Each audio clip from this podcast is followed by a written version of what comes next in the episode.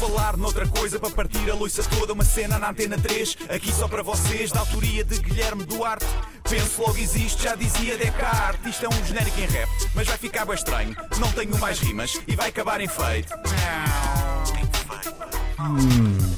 Então, há um grande problema que assola a humanidade neste momento.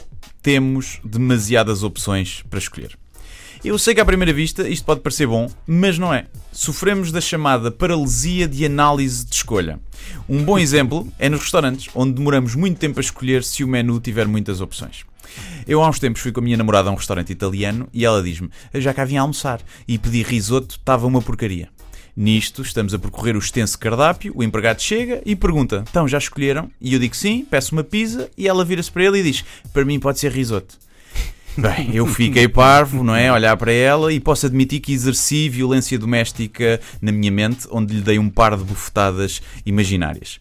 E por isso, demasiadas opções criam-nos medo de experimentar coisas novas, mas acima de tudo fazem-nos perder tempo. Eu dos restaurantes tenho uma favorita que é aquela ideia do prato do dia, o menu e depois as especialidades da casa. Tem, né? Tem que estar dividido em E três uma cenas. pessoa não é? sabe bem o que é que se quer, o que é bom ou o que é O que rápido. é que a é? especialidade da casa não está no menu? Pois não é, é, é estranho. Mas pronto, É ok. muito estranho. Mas essas demasiadas opções criam-nos eh, tal medo e fazem-nos perder tempo. Quem nunca decidiu às 11 da noite ver um filme e pensou é lá para a meia-noite e tal, isto acaba e dá para dormir a horas decentes. Nisto, vamos ao Netflix e começamos a pesquisar um filme para ver. Vamos lendo as sinopses, metendo o título do filme no IMDB para ver a pontuação e damos por nós e já passou mais de uma hora e já é tarde demais para ver o filme. Pior se tivermos companheira, pois vamos sugerindo filmes e ela vai dizendo: Ah, esse não me apetece muito, não dá para ser uma comédia romântica.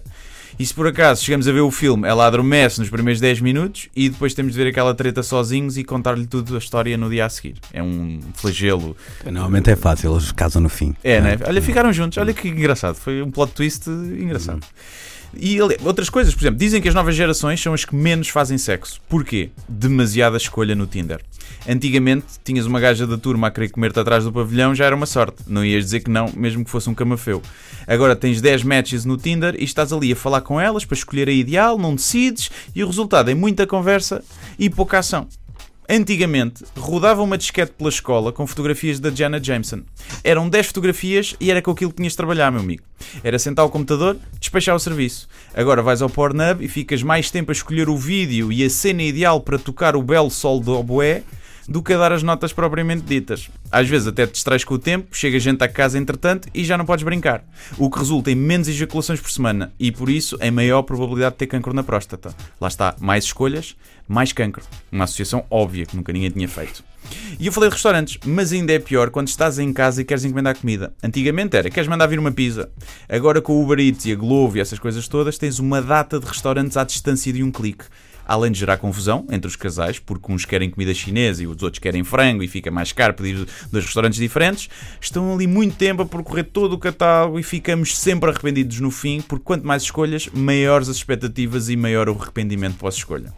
Mas mesmo que vais para a pizza, antigamente ou era margarita, ou bacana, ou uma pizza de atum e estava feito. Agora há pizza bitoque, há pizza mexicana, há pizza bacalhau. Pizza bacalhau, Luís. Bacana, não estás a falar da pizza, não é? Da, da, da amiga que levavas para trás do pavilhão. Também podia ser, não é? Era uma bacana. Dizia-se muito na da Maia, é um facto. Mas pizza bacalhau, acho que não, não, não te focaste no problema. Pizza bacalhau. Toque, eu sinto. É um flagelo. É que falam do ananás na pizza como se isso fosse um problema ao pé da questão da pizza bacalhau. Verdade, verdade. Pizza bacalhau. Verdade, verdade. Não sei se. Pizza bacalhau. É pá, o que o mundo chegou com o frenesim de criar escolhas e mais escolhas para agradar toda a gente, chegámos a um ponto em que a humanidade produziu a pizza bacalhau. É pá, venha de lá o asteroide ou a pandemia, só favor. Por falar noutra coisa para partir a loiça toda, uma cena na antena 3, aqui só para vocês, da autoria de Guilherme Duarte. Penso logo existe, já dizia Descartes. Isto é um genérico em rap, mas vai ficar bem estranho. Não tenho mais rimas e vai acabar em feito.